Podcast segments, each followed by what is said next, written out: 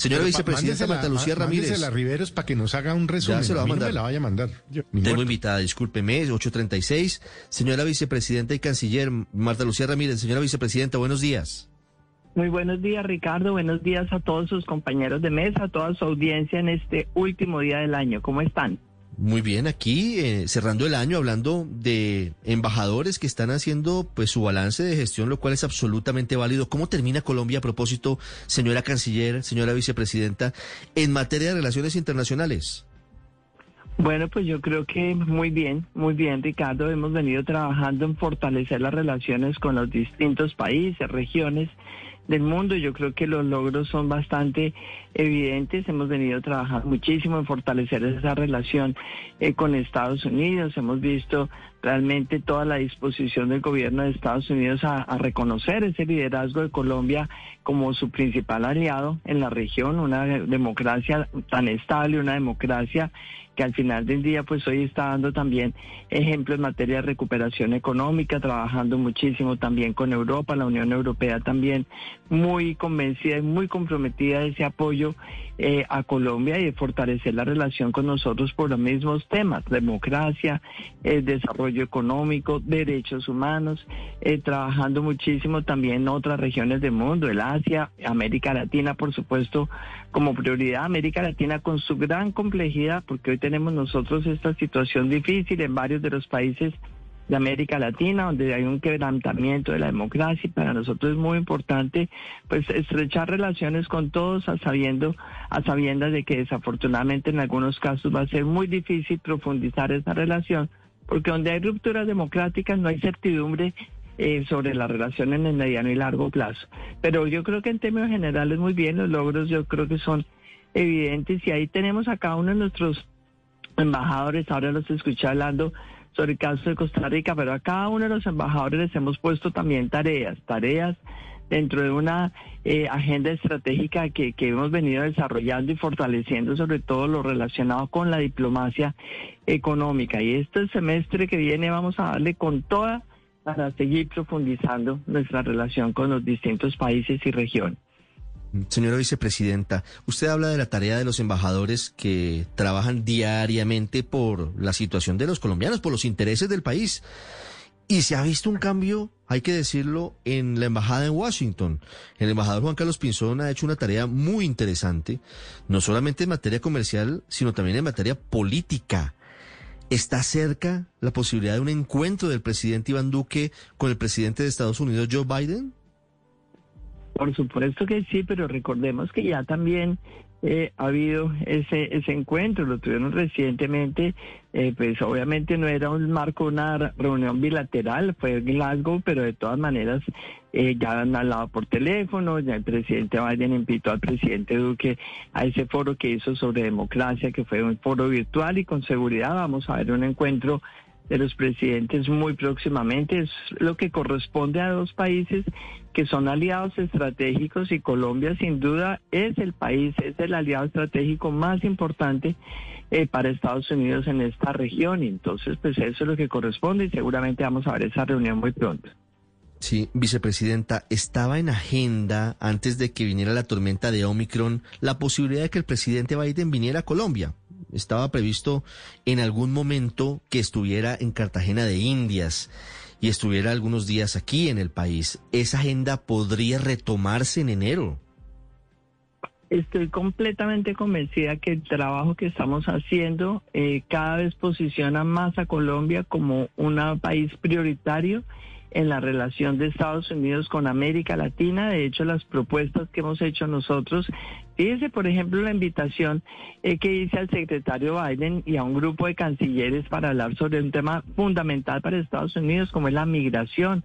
Y allí también surgió justamente, fue una propuesta de Colombia, una propuesta mía, cómo nosotros tenemos que pensar que la migración solo se va a resolver de manera estructural cuando haya una visión de desarrollo para las Américas, cuando Estados Unidos vuelva realmente también a ejercer un liderazgo muchísimo más proactivo sobre lo que debe ser el desarrollo económico, las oportunidades para todas las Américas, repensar realmente una posibilidad de integración que no se limite simplemente a hablar de acuerdos de libre comercio, una gran apuesta por el desarrollo en materia de infraestructura, cadenas productivas, eh, eh, fortalecimiento del mercado al interior de nuestro hemisferio. Es que este es un hemisferio que cada vez ha venido dependiendo más y más y más de las importaciones del África, de menos de África, pero por supuesto también de Europa, del Asia, de África cuando aquí tenemos nosotros todo. Este es un hemisferio que tiene todos los recursos naturales, todas las capacidades productivas. Le falta realmente visualizar muchísimo más esas oportunidades de comercio al interior de nosotros. Y creo que todo eso hoy Estados Unidos realmente lo está también pensando mucho más estratégicamente. Yo espero que de verdad en los seis meses que quedan, ojalá se pueda lanzar una gran iniciativa que sea un poco lo que eh, yo le recordaba al secretario Biden el tema de la alianza para el progreso que propuso el presidente Kennedy una vez que vino a Colombia estando el presidente Alberto Lleras Camargo como presidente, una alianza para el progreso, donde de verdad todos puedan eh, aspirar a unas oportunidades de desarrollo que nos vuelvan más autónomos económicamente y por esa razón mucho menos expuestos a que la población se esté yendo de nuestros países simplemente por falta de oportunidades y todos terminan yéndose para Estados Unidos a ensanchar también esos cinturones de pobreza que también hay en Estados Unidos y expuestos además a todos los riesgos que tienen los migrantes caminando este hemisferio como lo hemos visto durante estos últimos años. Sí, nos habla usted de las charlas que ha tenido recientemente con el secretario de Estado Anthony Blinken, ¿verdad?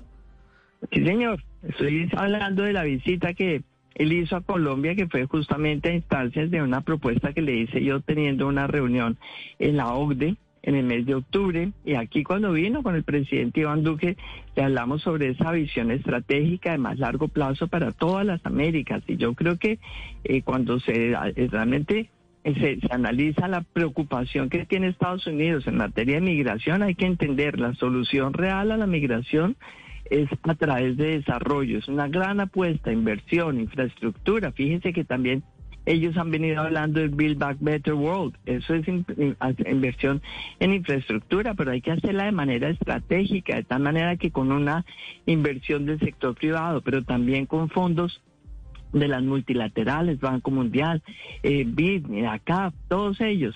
Cada país ojalá pueda hacer una gran apuesta por esa infraestructura física, pero también infraestructura económica, telecomunicaciones, cadenas productivas, logística, puertos, y mirar este hemisferio realmente en esa dimensión muchísimo más ambiciosa, porque así la gente va a tener empleo en su propio país, y en su propio país entonces nadie va a querer irse a estar pasando penurias como migrante tratando de llegar a Estados Unidos.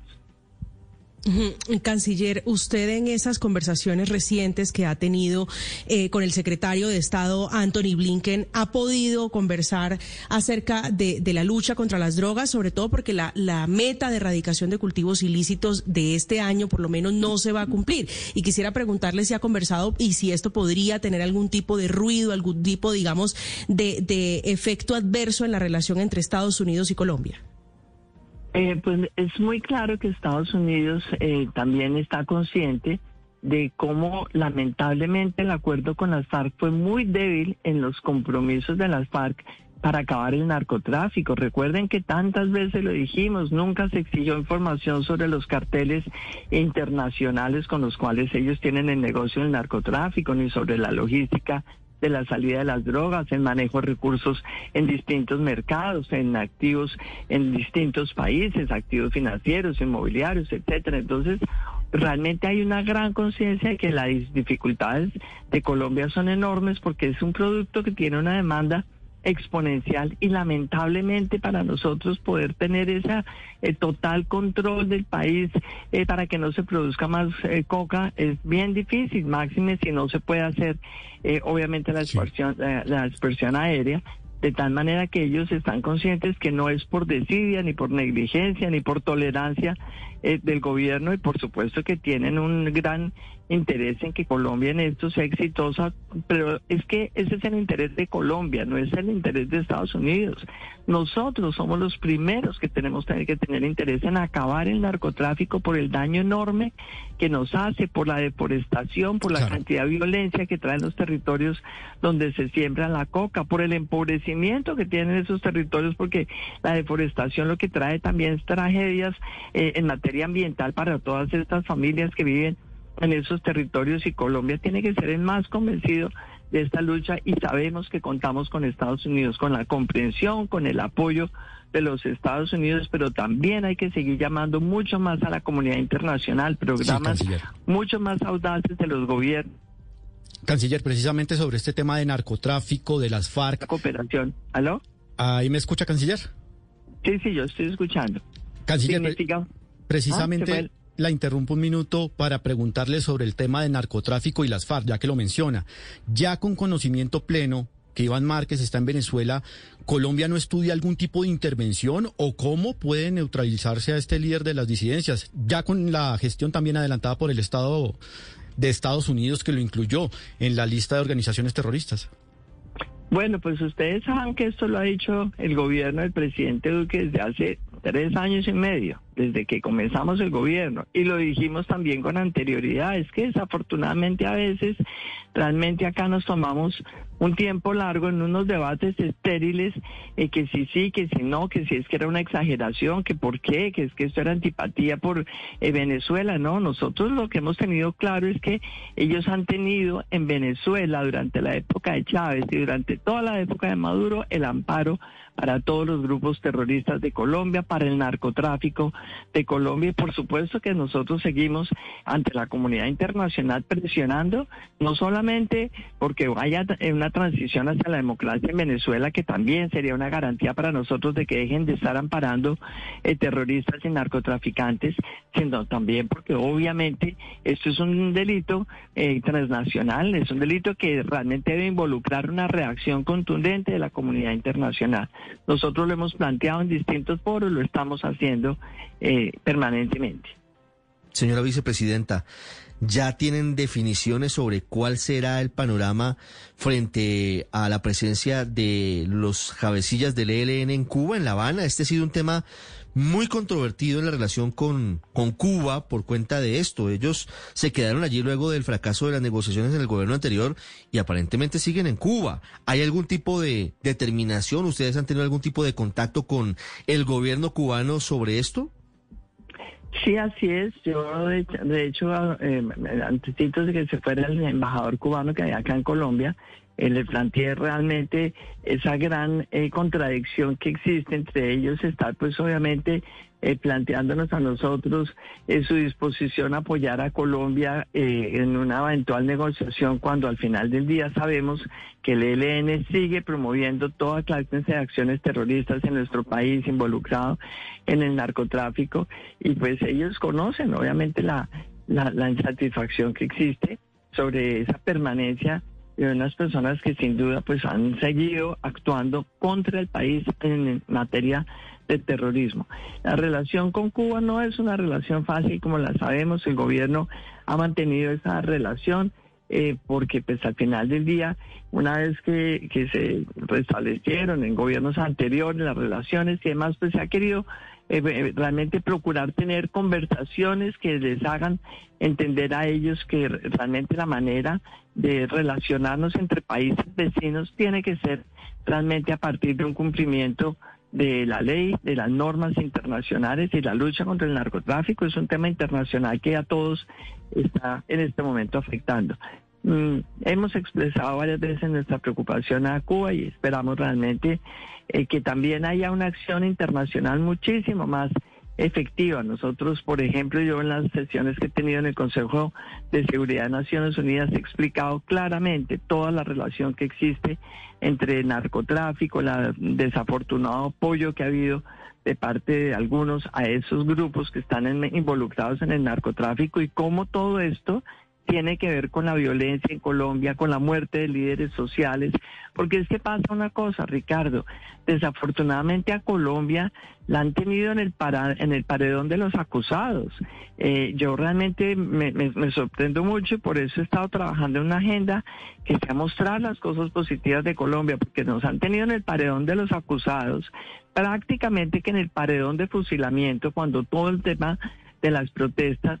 Y este país lo que es es una gran víctima del narcotráfico y una gran víctima de la poca acción internacional de los países desarrollados por cooperar efectivamente en esa lucha contra el narcotráfico y de la poca acción del multilateralismo realmente para tomar medidas más contundentes frente a esos sitios que se han convertido en paraíso del narcotráfico y en paraíso de grupos terroristas.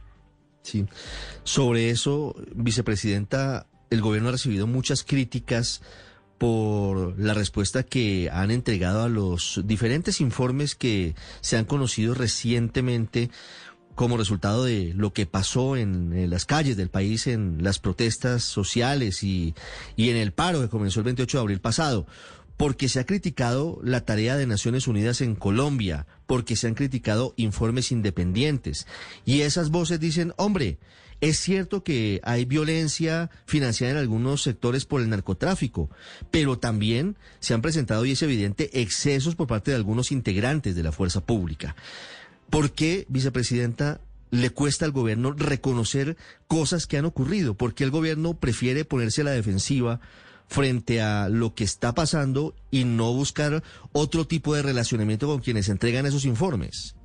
No, Ricardo, pero me parece que hay una gran equivocación en esa percepción que, que, me está exponiendo, porque nosotros sí hemos reconocido, cuando hay excesos de la fuerza pública, se han reconocido, se han rechazado contundentemente.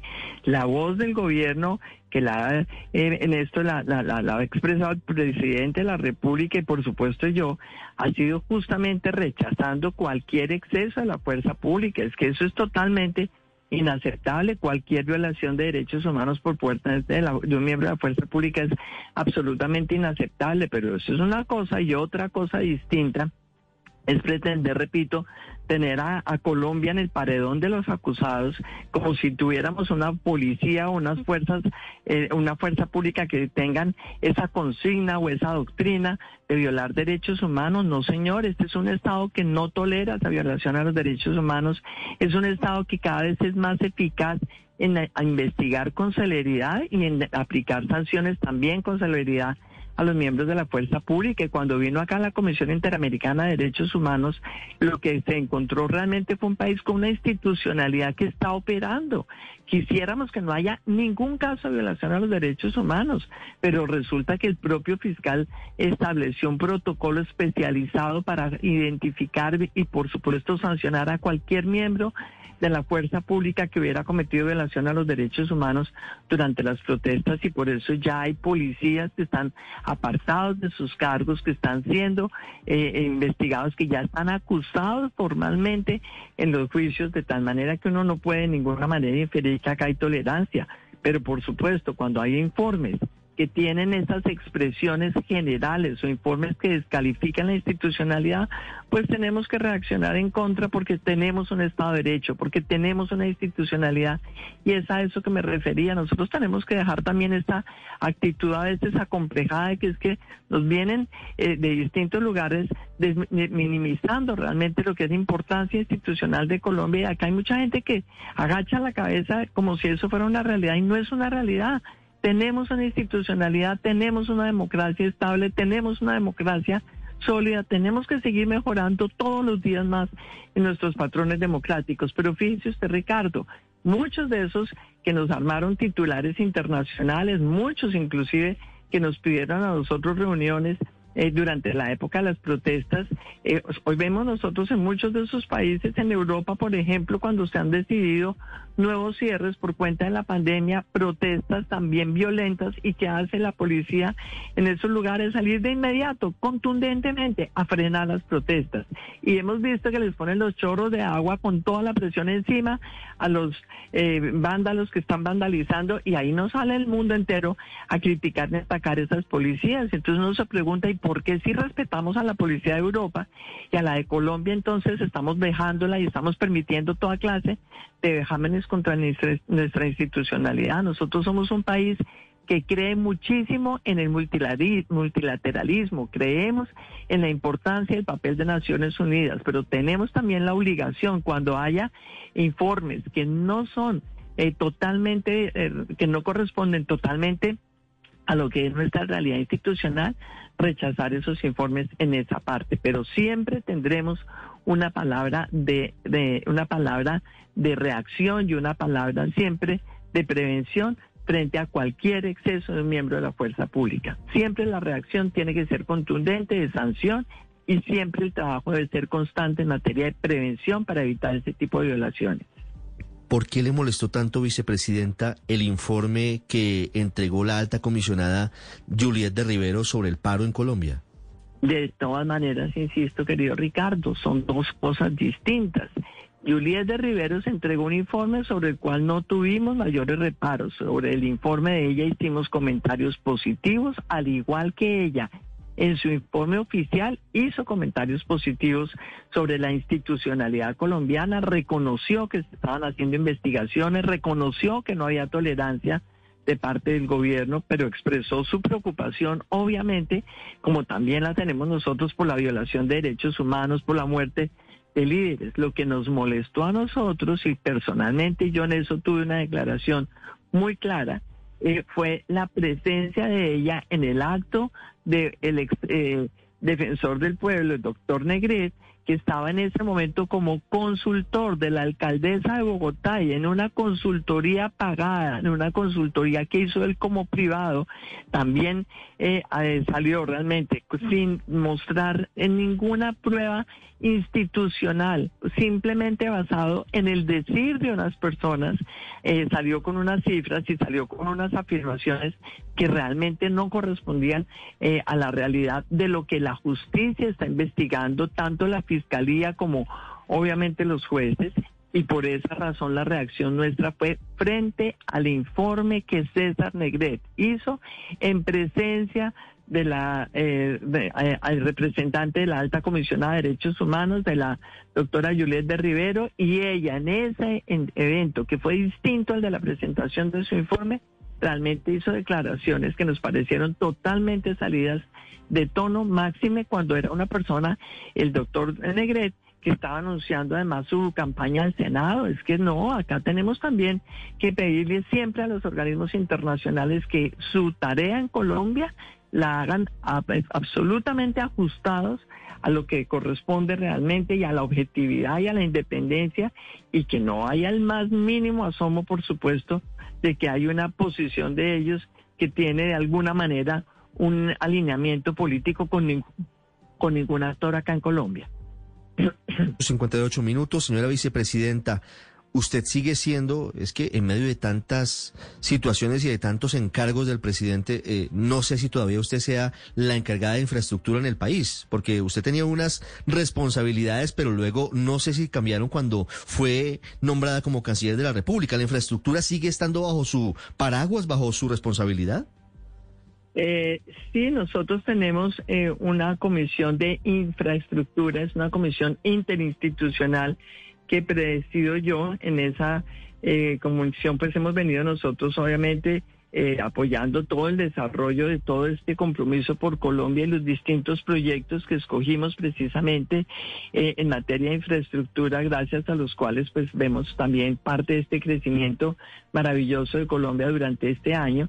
Y en los temas de infraestructura, digamos que el trabajo de esa comisión interinstitucional fue muy fuerte en los primeros dos años, porque se trató justamente, y por eso la presidía yo, o la presido yo, de eh, poder eliminar todos los cuellos de botella que había en Hacienda, que había en planeación, que había en medio ambiente, que había en la ANLA, que había en distintas entidades del gobierno, y esa tarea fue en dos años, un año y medio. Ahí descentrabamos todos los proyectos de las 4G y ya después lo fue maquinaria amarilla, cemento, obreros y una gran eficiencia de la ministra, de la ANI, del INVIAS, y por eso vemos los resultados maravillosos que hay hoy en el sector de infraestructura. Yo en este momento ya estaba haciéndole sobre todo seguimiento a dos proyectos que son absolutamente emblemáticos y muy importantes ambos. Uno que es el Pacto Bicentenario, que lo diseñamos precisamente en la celebración del Bicentenario para el 2019 y esto es un, un proyecto que tiene unas inversiones de CAPEX del orden de 3.3 billones de pesos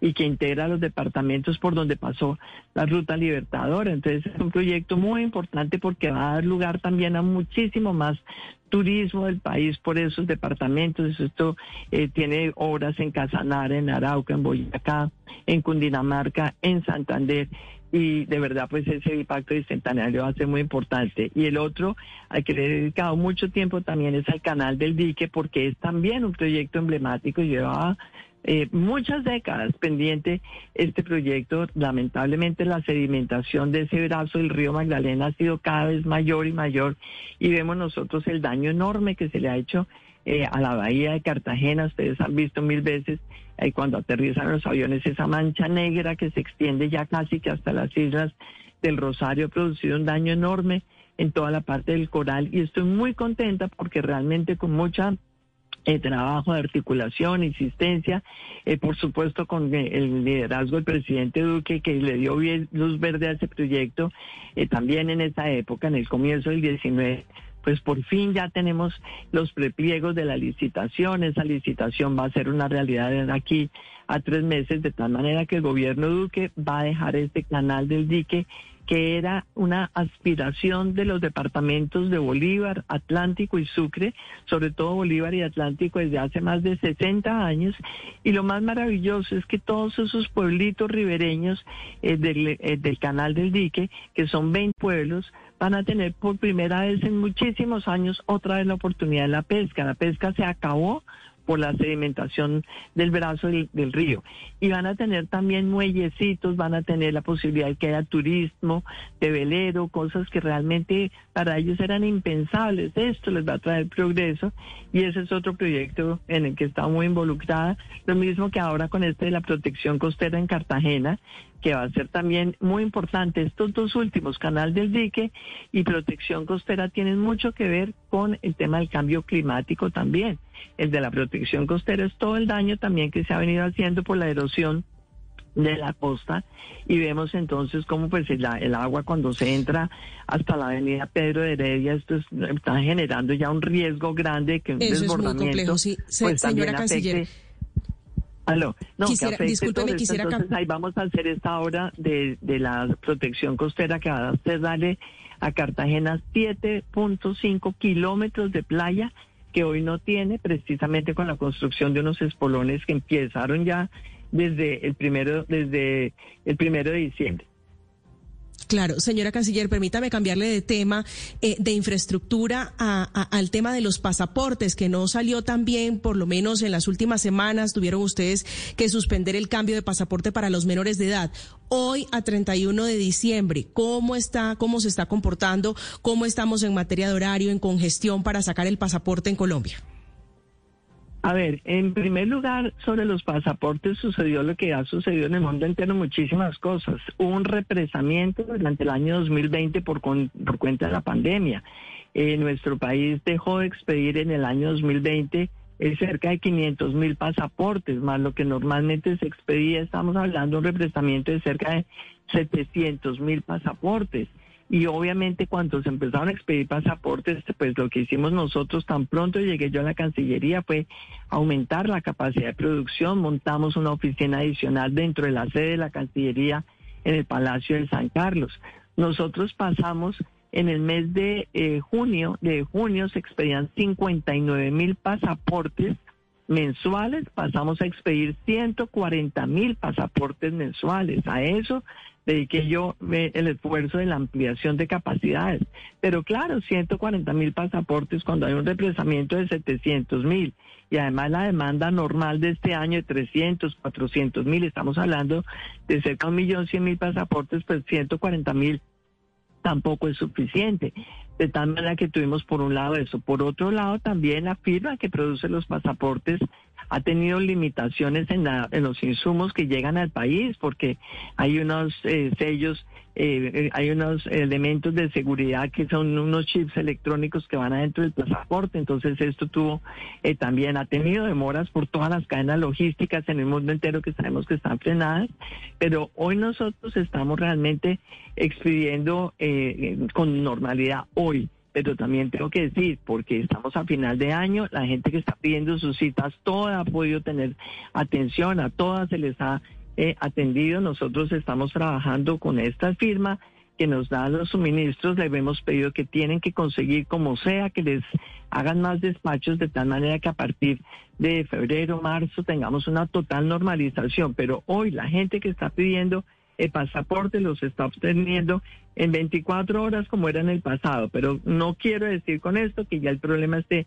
totalmente solucionado porque, repito, las huellas de botella en materia de logística y suministros, pues no dependen de nosotros. De todas maneras, yo quiero recordarles a ustedes algunas cifras. En el año 2018 se expidieron 950 mil pasaportes. En el año 2022 hasta eh, 2021, perdón, hasta el mes de noviembre llevábamos un millón cien mil pasaportes expedidos. Entonces ustedes también pues, se dan cuenta allí hay un aumento significativo y, y en diciembre se ha trabajado a toda marcha atendiendo todas las citas que han llegado. Vamos a poner un puesto posiblemente en Corferias si logramos que el proveedor eh, solucione sus problemas también de suministros, de tal manera que con la atención reforzada en, Corferias podamos, repito, hacia marzo tener totalmente normalizada la producción de pasaportes en 24 horas. Y esto los pasaportes de los niños no tienen ningún problema. Es que teníamos una resolución interna que dice que cuando los niños llegan a siete años deben cambiar su pasaporte. Pero si realmente es una resolución interna, pues resolvimos aplazarla un año porque no tiene sentido estar presionando más la expedición de pasaportes cuando lo de los niños se podían simplemente eh, ampliar su vigencia por un año más. Ahora sí nos ha pasado una cosa que es muy lamentable y es que con este esfuerzo enorme que ha hecho la Cancillería en estos últimos meses, eh, tenemos nosotros en la fecha cerca de 26 mil pasaportes sin recoger. Entonces eso, también está mal hecho, eso desdice mucho también desde, la actitud ciudadana, es que la ciudadanía también tiene que ser respetuosa de las necesidades de otros. Mucha gente pidió citas, incumplió las citas. Durante los meses de octubre, noviembre y diciembre que estábamos en ese en esa crisis eh, el 30% de las citas se estaban perdiendo, gente que sacaba su cita digitalmente y no la atendía, y, y, gente que fue y sacó el pasaporte y ni siquiera fueron a recogerlo. Entonces yo creo que también acá tenemos que hacer esa reflexión, cómo tener una ciudadanía más consciente de sus derechos, pero también obviamente del respeto a los derechos de los demás y las obligaciones también de, pedir cita cuando se necesita y cuando se va a cumplir y de pedir el pasaporte cuando se necesita y se va a retirar o de lo contrario dejarle el turno a otro. Señora vicepresidenta Marta Lucía Ramírez, ha sido usted muy amable, muchas gracias. Le deseo un feliz año a usted y a su familia y que el año entrante sea positivo para las relaciones internacionales de Colombia y para todo lo que maneja su despacho. Muchas gracias. Ricardo, muchísimas gracias a usted. Perdóneme dos minutos antes de colgar porque no me preguntó un tema que es supremamente importante y que ha sido un tema de mi resorte, mi responsabilidad, que es el tema de la mujer.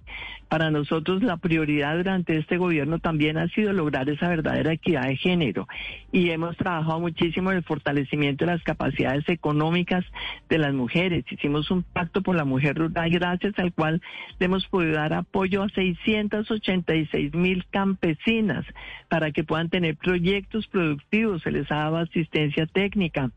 Estamos trabajando en la formalización de muchas de estas mujeres campesinas que trabajan y no tienen eh, nunca un ingreso. Las estamos ayudando en asociatividad con el ministro de Agricultura y en identificación de mercados y en apoyo a la comercialización de sus productos. Creamos el Fondo Mujer Emprende, que es algo muy importante también que deja el gobierno Duque para la mujer colombiana. Es un fondo para la financiación de empresas de propiedad de mujeres. Creamos también con Colombia Compra Eficiente una facilidad para que las empresas de propiedad de mujeres que presenten ofertas en las licitaciones que hace eh, las compras estatales, estas empresas de mujeres tengan un beneficio de dos puntos eh, en las licitaciones, de tal manera que en igualdad de condiciones de producto y precios se escoge una empresa que sea de propiedad de mujeres. Eh, fortalecimos muchísimo también todo el apoyo a la mujer en materia de violencia familiar con las eh, comisarías de familia que las hemos fortalecido. Sacamos una ley de comisarías de familia con el Ministerio de Justicia. Hemos venido aplicando un programa que se llama Inés, que es mandar una eh, visita de las comisarías de familia a las zonas rurales remotas donde hay violencia contra las mujeres. Cualquier persona que avise de un caso de violencia en una zona rural remota, las comisarías de familia están yendo a, la casa en lugar de esperar que esa pobre mujer salga a buscar el apoyo, llega a la comisaría con la eh, fiscalía. Entonces, este es otro tema también importante y estamos trabajando algo muy importante que también tiene que ver con el tema internacional, que es el fondo, eh, es el, perdón, es el bono de género y esperamos tener nosotros aprobado. En esto estamos trabajando mucho con el ministro Hacienda, con el director de Crédito Público, con la consejera presidencial para la equidad de género. Y en ese eh, bono de género esperamos tener recursos internacionales muy importantes para financiar empresas de mujeres, porque estamos convencidos que Colombia se va a convertir en una nación de mujeres emprendedoras, pero emprendimientos grandes, con escala, emprendimientos rentables, emprendimientos con un potencial exportador y sobre todo emprendimientos que sean verdaderas empresas de asociatividad, no emprendimientos individuales chiquitos que desafortunadamente no tienen ninguna duración en el tiempo. Ese es otro tema de los que también hemos trabajado desde la vicepresidencia y que hemos fortalecido también con este papel desde la Cancillería. 9, minutos. gracias, vicepresidenta. Feliz ¿Ah? año. Hasta luego. Ya regresamos en Mañana Blue.